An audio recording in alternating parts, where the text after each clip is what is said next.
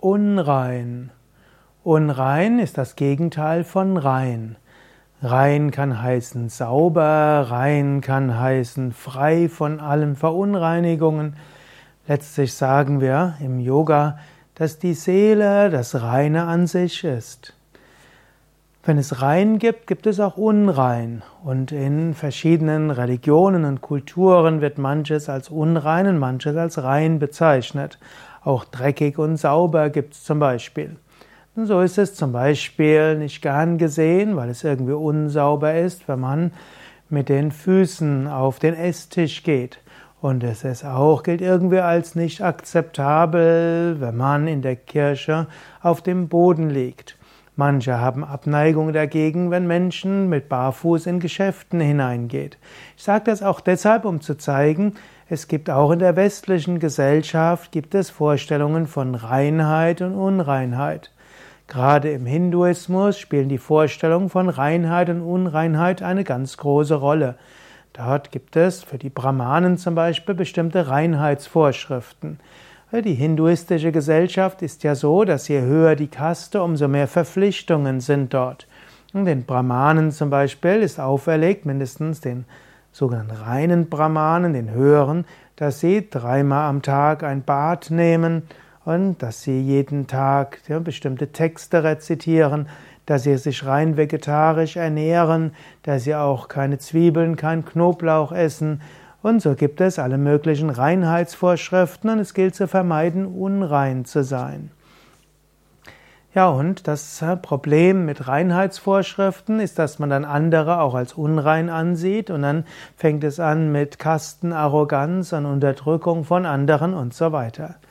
Und so kann man sagen, viele der Reinheitsvorschriften sind erstmal entstanden, sei es aus hygienischen Gründen, sei es aus äh, Ahimsa-Gründen, eben nicht Verletzen von Tieren. Manchmal sind sie entstanden aus gesundheitlichen Gründen und manchmal vielleicht auch aus äh, Machtgründen. Im Yoga gibt es auch Reinheitsvorschriften. Es gibt die drei Gunas, Sattva, Rajas und Tamas und viele tamasigen Sachen gelten als unrein. Also zum Beispiel, ich esse kein Fleisch, kein Fisch, keine alkoholischen Getränke nehme ich zu mir, ich rauche nicht, nehme keine Drogen, all das gilt als grob tamasik und damit als unrein.